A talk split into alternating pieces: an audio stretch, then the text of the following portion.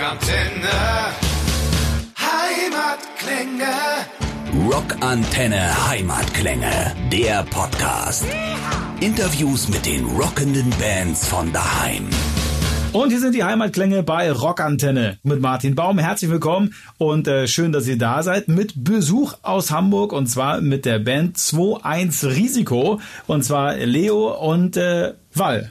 Genau, moin moin. Moin moin, genau. Hab kurz gestockt, Wall oder Val oder was ist cooler? Nee, Wall ist richtig. Wall ist richtig. Jo, genau. Alles klar. Abkürzung für? Valentin. Alles klar. Hätte auch Valerie sein können. Es Oh. Ich glaube eher nein. nicht. Eher nein. Ja, aber das ist ein geiler. Künstlername, ne? Valerie. Ja, erinnert so ein bisschen an Amy Winehouse. Da kommt so ein bisschen der. Stimmt, schwingt mit. Ja, genau. So, eine Band bei uns äh, im Studio zu Gast, die allerdings nur aus zwei Personen besteht, was relativ unüblich ist. Ne? Normale klassische Punk- oder Rockbesetzung mindestens drei. Ihr schafft es zu zweit. Wie kriegt ihr das hin? Äh, ich glaube, das erklärst du am besten, oder? Ja, wir haben uns beim Songwriting, äh, als wir wieder angefangen haben, Rockmusik zu machen, irgendwie darauf verständigt, dass wir so zu den Basics irgendwie äh, bei den Basics bleiben wollen und das ist Rock und Drum, äh, Drums und Bass, damit du da halt richtig fette Riffs äh, knallen kannst, zusammen gepaart mit äh, derben Grooves, ähm, ballert das und es reicht. Also ich glaube, das Geheimnis hinter diesem Zweimann-Ding ist einfach, ähm, Wald spielt den Bass auch über Gitarrenverstärker. Also du kannst quasi das Signal irgendwie splitten auf Bassverstärker und Gitarrenverstärker und dadurch klingt das dann einfach wie so eine Vier-Mann-Band. Und ähm, die meisten glauben das auch überhaupt gar nicht, wenn sie so die Musik hören, dann sagen sie immer so, ja, ey, da müssen auch noch viel mehr dabei sein und so. Aber sobald du das irgendwie live siehst, ähm, das kann man genauso wie auf der Platte oder sowas, kommt das auch live rüber. Also wie schon gesagt, durch diesen technischen Kniff, dass du den Bass über zwei Amps spielst. Und das ist so das Ge Geheimnis. Ja, es ist Oder so cool. fünf. Ja, Äh, voll das ja nicht bei Geheimnis. zwei bleiben. Ich habe tatsächlich eben, als ich, äh, ich habe nochmal nachgeschaut, also äh, als ich das das erste Mal gelesen habe, dachte ich mir, okay, hm, ja. Und dann dachte ich mir, okay, aber wenn du sie gleich im Studio hast, dann guck noch mal nach. Und habe ich bei YouTube nachgeschaut und immer dann auf Pause gedrückt, und man dann Gitarrenhalt sehen konnte. Und gesehen, ah, nee, ist ein Vierseiter, glaube ich. Ja, genau. Das ging mal sehr schnell. Äh, ähm, ihr sagt also die Wahrheit. Ja, fantastisch. Äh, klingt echt cool, finde ich. Ähm, Danke sehr. Klingt auch anders. Und ihr klingt ein bisschen zornig. So. Aber nur bei der Musik, oder? Nur bei der So- Musik. so Jetzt gar nicht. Aber ähm, ist das, äh, gibt es eine, eine Motivation für die Musik? Ich meine, manche Menschen arbeiten ihren Weltschmerz auf oder möchten die Welt besser machen oder habt ihr einfach nur Bock, Musik zu machen? Ähm, ich glaube, das ist so beides. Ne? Also für uns ist das irgendwie ähm, die, diese Zornigkeit. Ich, ich, wenn, wenn, äh, das lässt sich auch wieder so ein bisschen auf das Setup äh, adaptieren, was wir so haben. Wenn du so einen Bass hast, dann klingt alles sofort brutal. Also dadurch, dass du nicht so viele hohe Seiten hast, klingt das alles gleich sehr mächtig. Und ähm, das ist so dieser Sound, ne? Und auch das, nur wieder, dass es zwei ist, knallt das halt extrem doll. Und die, diese Zornigkeit in den Lyrics, äh, ich weiß nicht, aber das ist irgendwie so ein Stilmittel, wo wir uns extrem wohlfühlen. Und wir wollen ja auch äh, was aussagen mit unseren Texten. Und wir glauben, dass äh, gerade sowas wie nicht schlägt härter als dein Herz, das kann man natürlich auch sehr leicht oder äh, sehr, sehr, wie soll ich sagen, sehr Sanft. verliebt sagen und sanft. Aber es ist ja umso geiler ist es, wenn du es halt einfach mal jemanden, wenn du jemanden damit anbrüllst. Also es ist so diese, dieses Hin und Her einfach. Ja. Ihr habt, äh, du hast es eben gesagt, weil dass ihr, ähm, als ihr wieder angefangen habt, Rockmusik zu machen, ihr habt zwischendurch auch mal was anderes gemacht. Genau, wir haben äh, lange Zeit auch äh, so Elektro produziert, Remixe gemacht äh, und als DJs irgendwie aufgelegt. Ähm, ja, aber das äh, war irgendwann hat nicht mehr so doll gekickt, wie dann irgendwie äh, ja, Rockmusik zu machen. Also wieder zurück zum Instrument zu gehen, äh, wieder zurück in den äh, Keller unserer Eltern, wo wir irgendwie 15 Jahre vorher irgendwie die, die ersten Songs geschrieben haben da haben wir dann wieder losgelegt äh, und, und haben irgendwie wieder ordentliche Rockmusik geschrieben, handgemachte, richtige, gute Musik. Eine wichtige Botschaft auch dazwischen äh, den Zeilen für alle jungen Leute, die glauben, ein Computer ist ein Instrument. Das stimmt gar nicht, ne? Äh, kann auch ein Instrument sein, ähm, aber es wir haben so das Gefühl, dass es immer mehr verloren geht, dass Leute anfangen, Gitarre zu spielen oder Schlagzeug. Gerade so viele, Jo- also wir haben ja auch so mit was mit sechs oder so angefangen, so ein Instrument zu spielen, Gitarre und Schlagzeug. Ähm, Und jetzt, wenn man zum Beispiel mit unserem, äh, mit meinem ehemaligen Schlagzeuglehrer spricht, sagt er auch, ja, macht kaum noch jemand. Kaum noch jemand hat irgendwie die Muße, sich irgendwie in seinen Keller zu setzen und äh, zu trommeln.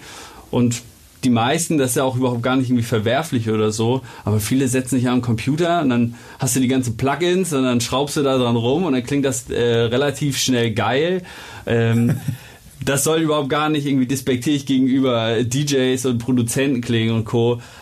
Aber irgendwie haben wir das Gefühl, dass es dann doch noch mal was anderes ist, dann tatsächlich auf der Bühne zu stehen und den Sound zu erzeugen, der dann den die Leute auch wirklich hören.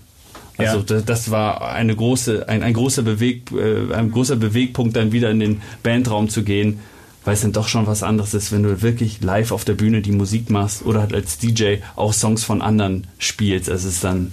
Ist auch so eine Gefühlssache je nachdem, wie wohl du dich am Instrument fühlst. Also, ne, wenn du jetzt irgendwie auch ein super Schrauber bist und Synthes selbst baust in irgendwelchen Programmen oder sowas, dann kann das ja sehr fett sein. Also elektronische Musik hat auch eine unfassbar krasse Kraft, so, ne? Ähm, und ballert natürlich auch. Aber wenn du selbst irgendwie ein Instrument gelernt hast und irgendwie weißt, wie du damit umgehst und selbst irgendwie ein Interesse hast, auch aus den Amps und aus den Effektpedalen und alles irgendwie was rauszuholen, was anders klingt, was neu ist und dann wieder alles neu machen, alles wieder verstellen und beim nächsten Song irgendwie anders klingen, dann ist das halt auch eher so eine Gefühlssache. Ne? Mhm. Was, worauf hat man Bock? Kann man beides machen ist man vom Gefühl her, wenn man die Instrumente selber spielt und äh, die Musik, also die man die man in dem Moment auch macht, auch hört und nicht erstmal speichern muss, äh, ein anderes Gefühl dabei? Ich finde das mehr? Ich finde schon. Also, wie schon gesagt, gerade auf der Bühne ist natürlich geil, wenn du als DJ dastehst, die Leute rasten irgendwie aus und so und dann pumpt das ordentlich. Aber am Ende des Tages, das ist auch wieder No Hate gegen die DJs, ne? Äh, aber es ist nochmal was anderes, wenn du voll auf die Becken ballerst, wenn du irgendwie ein fettes Fill spielst, wenn, wenn das zusammen mit dem Bass oder auch mit, bei anderen Bands mit der Gitarre, wenn das alles so zusammenkommt und es ist wirklich das, was, das, was die Leute hören, machst du gerade ja. ganz aktiv. Und ähm, beim Auflegen hatten wir das Gefühl, du hast ist es auch eine Kunst, irgendwie so die Crowd zu lesen und zu wissen, okay, welchen Song spiele ich jetzt als nächstes, was kommt da irgendwie.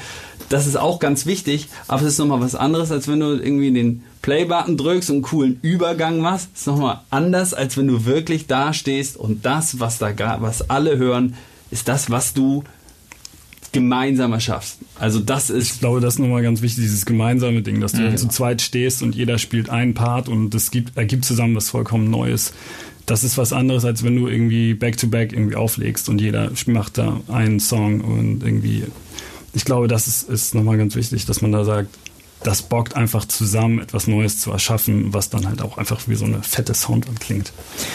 Jemand, der ähm, eure EP Herz noch nicht gehört hat oder eure Band nicht kennt, was wir ändern wollen, ja, wie würdet ihr ähm, die Platte beschreiben? Wir sagen immer, ähm, Stell dir vor, Rage Against the Machine und Kraftklub hätten ein Kind bekommen und es wären zwei Brüder geworden. Das ist so unsere Beschreibung davon, äh, wie wir das, wie, ja, wie, wir so, Sound so beschreiben. Beschreiben, genau. Ähm, der Sound äh, mag bei einigen Songs tatsächlich so an Rage Against the Machine so, so was Crossover, also so Crossover-Style. Bei anderen Liedern ist es dann wieder so eine äh, Alternative Rocknummer, aber es bewegt sich immer in diesen in diesen in diesen Kreisen. Und ähm, textlich hat es ja auch so Einflüsse von von Hip Hop ist ja viel auch gesprochen. Und dementsprechend kommt da auch vielleicht so ein bisschen so dieser Kraftclub Charakter rüber aber letztendlich ist das natürlich ganz neu, was wir machen und super, Klar. super innovativ und Deichkind des Rock wurden wir auch mal. Wurden wir auch mal genannt. Auch, ja, auch interessant. Ja, aber es ist ja auch, ist auch ein Kompliment. Also auf jeden Fall, auf jeden Fall. Da, da reiht man sich gerne mit ein in die Namen. Jetzt haben wir vorhin äh, über das Setup gesprochen und gesagt, okay, das ist äh, immer sehr kraftvoll, kommt alleine schon durch den Bass ähm, und durch die technischen Voraussetzungen, wie er das Ganze macht. Heißt das, äh, dass für euch vielleicht sowieso, weil das nicht euer Stil ist, ähm, so eine richtig schmalzige Ballade komplett ausgeschlossen ist? Ähm, nö, eher eine Herausforderung. Also ja, auch mal auf dem Bass irgendwie eine Ballade schreiben kann man ja durchaus machen. Also nö, ausgeschlossen auf gar keinen Fall. Aber äh, wird trotzdem so in unserem Style bleiben. Vielleicht so ein bisschen melodiefaul oder sowas, was Gesang angeht. Mal sehen. Ich habe noch mal eine Frage. Ich, ich finde es so toll, dass ihr, ihr seid Brüder und äh, Schlagzeug und Bass. Ich habe einen ähm, elfjährigen Sohn, der spielt auch Schlagzeug und immer wenn ich das irgendwann erzähle, sagen sie, oh, da müsst ihr aber nette Nachbarn haben. So, und du habt ihr Bass und Schlagzeug. Eure Eltern müssen ja Nerven aus Stahl haben. Ähm, ja, deswegen auch ganz, ganz, ganz viel Liebe an unsere Eltern, dass sie uns äh, damals tatsächlich diesen Wunsch erfüllt haben, äh, ein Schlagzeug und damals hat Banchi noch Gitarre gespielt, aber auch da ähm, hat er dann tatsächlich äh, relativ früh dann eine E-Gitarre bekommen, was mit sehr viel Lärm verbunden war. Unsere Nachbarn, wir haben tatsächlich dann auch echt Beef mit unseren Nachbarn, so die sich dann irgendwie, ja, könnt ihr denn nicht lieber Klavier oder Geige oder könnt ihr nicht in einen Musikraum oder so? Und es war dann immer so, ja, aber nee, das muss hier, das muss schon äh, im Keller kesseln und so. Und damals waren wir auch noch mehr auf so einem Trip. Wir waren riesige, äh, riesige Metallica-Fans und so. Und das hat natürlich dann richtig gebrezelt. Ja, sobald dann der erste Marshall-Stack unten auch im Keller stand, so dass man irgendwie. Äh, und da wollte man die konnte. Grenzen dann noch austesten, ne? Da wolltest du ja, mal gucken, wie laut kannst du werden. Was aber tatsächlich ein Riesenproblem ist, was wir äh, vor allem hier in Hamburg merken, ist so die Proberaumsituation. Das ist echt eine Katastrophe. Also auf der einen Seite nennt sich äh, Hamburg sowas wie eine, eine, ja, die, eine mhm. Kulturhauptstadt oder was auch immer. Hier fett Kohle in die Elbphilharmonie gebuttert.